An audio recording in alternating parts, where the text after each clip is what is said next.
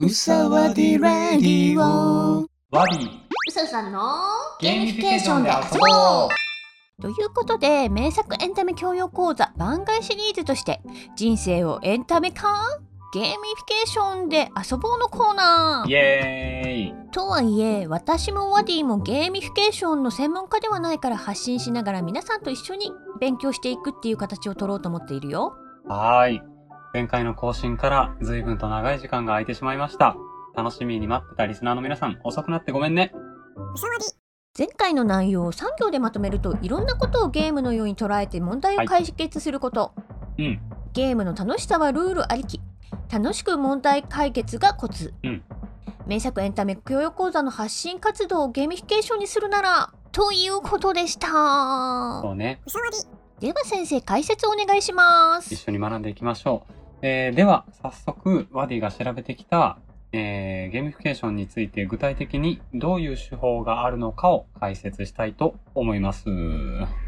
で、えー、まあ、ゲーミフィケーションは、ゲームじゃないことをゲームにしてしまおうって発想なんだけど、うんそこまではいい？うんうんまあ、つまり、自分で自分だけの専用ゲームを作ってしまうってことなのね。うんうんうんうんで、これは別に、プログラミングを始めましょうとか、そういうことではなくて、えゲーム機がなくてもできるってこと？そうそう。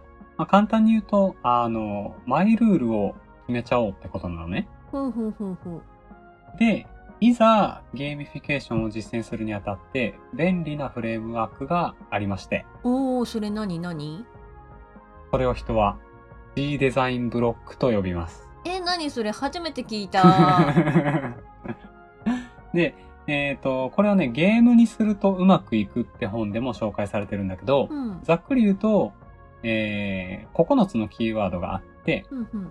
それが可視化、うん。目標、うん。オンボーディング、うん。ソーシャル、うん。世界観、チューニング、うん。上級者向け、うん。ゴール、うん。おもてなし。うん。うん。今言ったこの9つのキーワードを、えー、実践していくと、一応ゲーミフィケーションは達成できるっぽいです。えなんか多すぎて一つも覚えてられなかったんだけど ですよね。はい。じゃあね、まあ時間も限られてるので、ざっくり解説になるけれども、えー一つ目の可視化から。はいこれはね、ズバリ、数値化ですね。えー自分の進捗を数値化して、うんうん自分の立ち位置、今どこら辺にいるのかなっていうのをはっきりさせることで、うんうんあの、ゴールまでの差分をはっきり見えるようにすることで、うん終わりが見えて、えーやる気も出ると。で、ゲームで言うと、経験値とかうん、達成度とか、うんあー積み上げのプレイ時間とかもそうかな。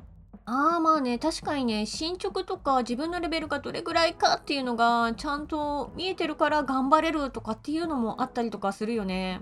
そうそう、まあ、終わりのないマラソンを脱却するための手段だね。うんうんうんうんで、二つ目が目標。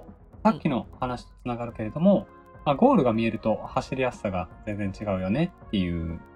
まあなんか闇雲にっていうかゴールが分かんないで行ってるとどこに行ったらいいか分かんなくなっちゃってちょっとね空回りしちゃったりとかするよねうん。それを防ぐ目的もあるね。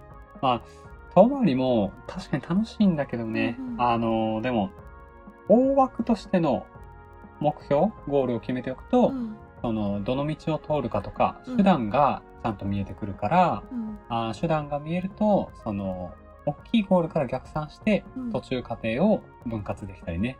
そういう意味では、やっぱり目標も数字みたいにはっきりしたものの方がいいかも。あーまあね確かに確かに。で、三つ目が、オンボーディング。うんこれは、えー、始めるまでの手軽さというか、とっつきやすさだね。ゲーミフィケーションは、楽しく問題解決が肝だから、始めるまでのハードルはできるだけ低い方がよくって、うんうんまあ、ゲーム機でも、もうボタン一つポチッと押せば起動したりするじゃんうんうんまあねなんか確かにさあんまり堅苦しいとちょっとやる気がみたいなもうやるまでに超時間かかっちゃうとかあるよね。そうそう。で、もちろん、難しさが楽しさを生むケースもあるんだけど、まあ、それは上級者になってからでいいかなっていうね。うんうんうんうんうんで、四つ目がソーシャル。もうこれはズバリ交流だね。ああ、なんか MMO とかみたいな感じか。オンラインゲームの。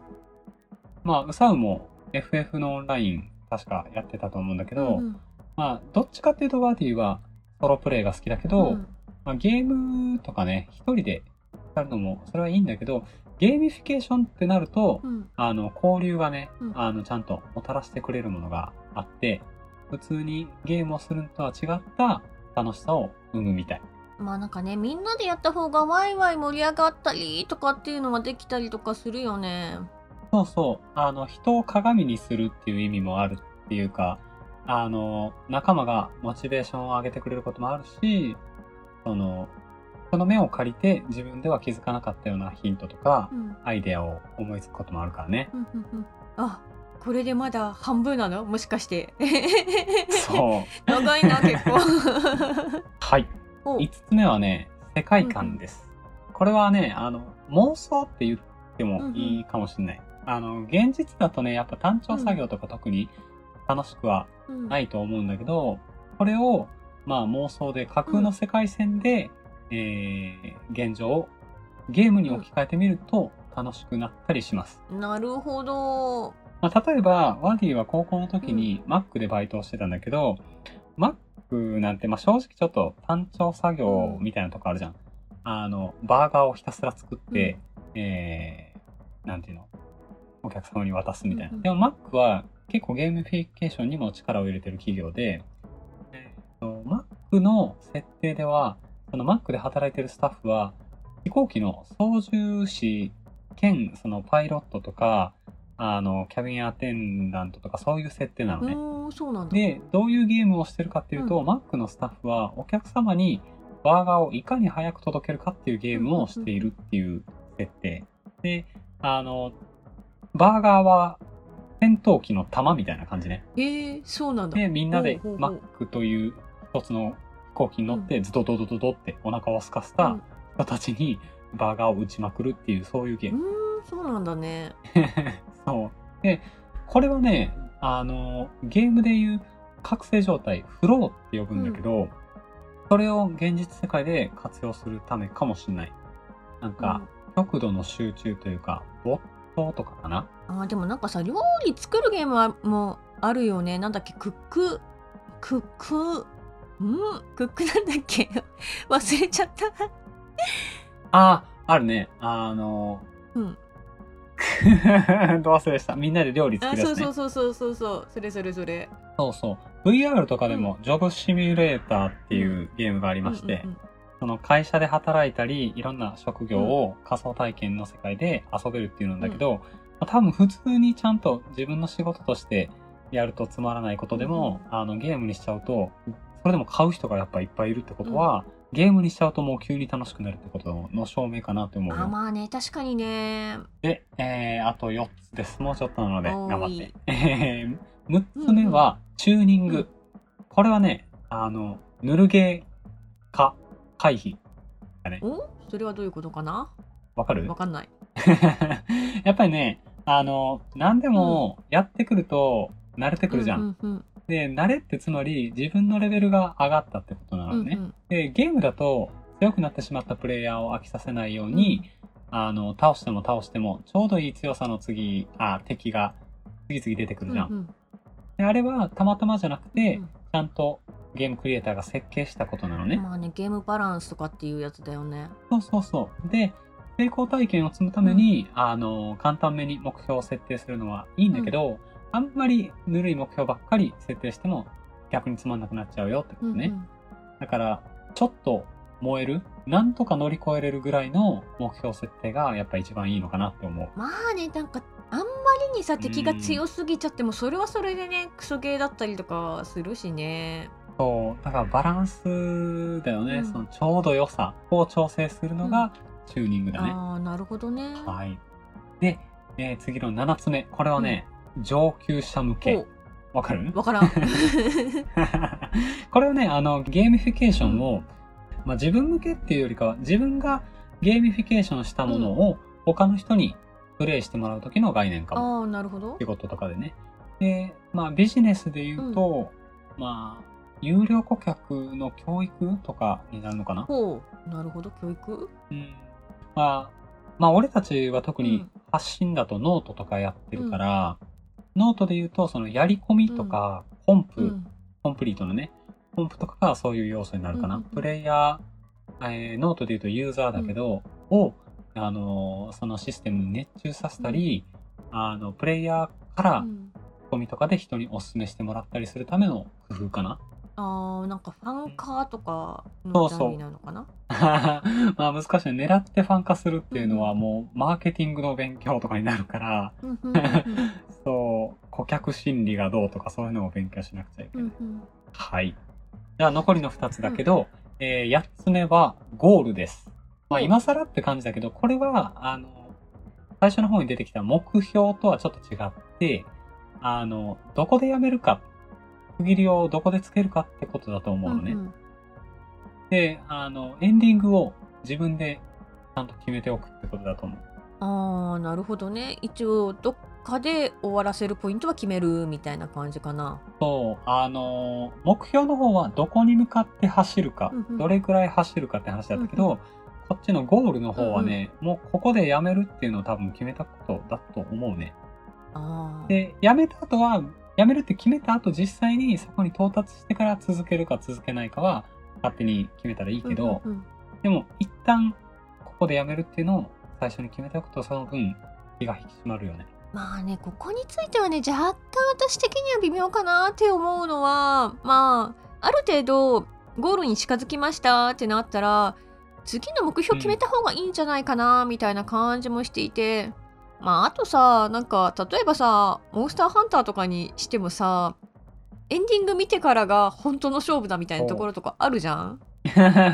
まあこのゴールっていうのはここでやめるとか、あの、完成させるっていうかは、もしかしたらその、一旦自分にご褒美をあげるタイミングを作っておくってことかもしれないね。うんうんエンディングとかも、あれは一種のご褒美だから、うんうん。なるほどねあまあでもそっか。新しい旅が始まっちゃうよっていう感じがあったにしても、うんうんうんうん。一旦は区切りをつけるって感じなのかな？そうだね。こういうことです。で、最後のキーワードですが、最後はね、おもてなし。ほ まあまさかのゲーミフィケーションでこんな、えーおもてなしなんてキーワードが出るとはって感じだけど、逆にこれ、うさうは何のことだと思う？うえおもてなしって聞いておもてなししか思い浮かば うん、そうだよね。まあ、これはね、あのーまあ、どうだろう。これはワディの解釈になるけど、ほワディはこれは、あの、プレイヤーをね、置いてけぼりにしないことかなってう思う。うんうん。で、あの、ガチのゲームの方で言うと、UI とか、その、UX とかそっちになってくると思うけど、あの、ゲームフィケーション、まあ、特に人に、うん。あの、やってもらうタイプのゲーミフィケーション、仕事をゲーミフィケーション化した時の場合とかはね、要は、結局、プレイヤーの視点で、あの、自分がゲーミフィケーションしたものを見直すってことかなって思うね。えそれどういうこと？いまいちねよく分かんなかった。えーゲーミフィケーションしたものうんうん。を、プレイ、実際にプレイする人の視点で、えー見るってこと。自分の完成物を、その、クリエイターの視点じゃなくて、プレイヤーの視点で見直してみるってこと。お客様の立場で物を見るみたいな。あそれってさ結局のところプレイヤーは私たちではなくて、他のなんか例えばうさわディレイディオであれば聞いてるお客さんの方がプレイヤーですっていう形にしてでその場合、えっと、どういう風にするかみたいな感じなのかな。そういうこと。だから、ラジオでうんもう、ん俺たちは、名作エンタメ教養講座を、まあ、楽しく伸ばしていくためにゲーミフィケーションを取り入れようって話になってるけど、それを俺たちが楽しむのはもちろんだけど、そのファン化とかを狙って、もしいろんな人たちを巻き込んだ上で、まるで自分ごとのように、えーゲーミフィケーションの方でも、あの、応援してもらうなら、うんうん。発信してる俺たちだけじゃなくて、その聞いてるリスナーの方々が面白い。なんか自分もゲームを一緒にやってるような気持ちに錯覚してきたってなるような設計にしなくちゃいけないってこと。あーなるほどねそういうことか。まあサービス業の研修みたいなこと言うけど、うんうんまあ、突き詰めるとゲーム作りもね、遠隔時間差接待業みたいなとこあるから、あまあね確かに確かに。そう。だから、まあ、まあ、逆にね、これ、人向けじゃなくて、うん自分向けのゲームフィケーションで例えると、あの、自分の機嫌をどうやって取るか決めておくみたいなポイントを設定することになるかなって思う。ああ。は。ないるほどね。うん。これで9個揃ったのかな？はい。可視化、目標、オンボーディング、ソーシャル、世界観、チューニング、上級者向け、ゴール、おもてなし。はい。この9つの1つでもいいので覚えて帰ってください。はい。では、今回のゲーミフィケーション回はここまで。これさ、絶対さ、視聴者の人たち9個も覚えれてないやつでしょ。だって、え、だってまず私がね、覚えれてないんだけど。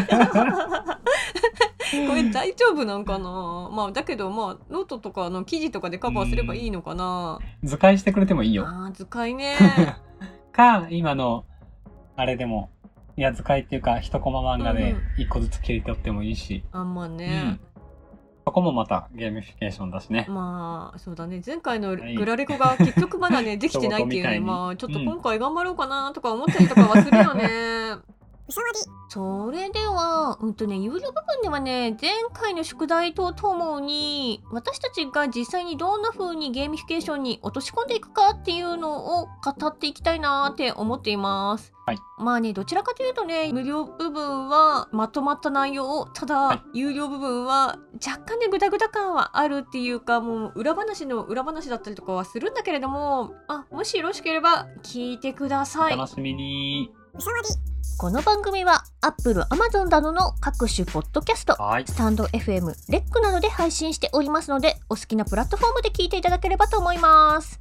Apple のポッドキャストから聞いていただいている方は、ぜひ評価もお願いいたします。